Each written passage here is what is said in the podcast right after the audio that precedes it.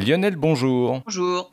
Alors vous allez nous parler aujourd'hui de, des cryovolcans. C'est quoi ça? C'est, des volcans glacés, c'est ça? Les volcans glacés. En fait, quand on parle de volcans, on pense toujours aux volcans qu'on trouve sur Terre et qui crachent de la lave silicatée à près de 1000 degrés.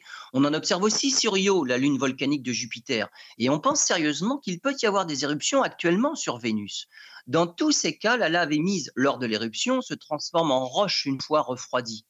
Mais dans le système solaire, ce n'est pas le seul volcanisme qu'on peut rencontrer. Sur Titan, satellite de Saturne, et même Triton, satellite de Neptune, les volcans éjectent des éléments volatiles comme de l'eau, de l'ammoniac ou du méthane, qui se condensent et se solidifient à cause des températures extrêmement basses. Ce sont les fameux cryovolcans. En analysant les images de Titan de la sonde Cassini, qui était en orbite autour de Saturne et qui a observé Titan à de nombreuses reprises, les astronomes pensent avoir découvert la preuve de l'existence de cryovolcans sur la plus grosse lune de Saturne. On y voit des structures qui font penser à des calderas provoquées par des éruptions volcaniques explosives si on compare à ce qu'on connaît sur Terre. Deux calderas seraient clairement visibles, dont une près du pôle nord de Titan.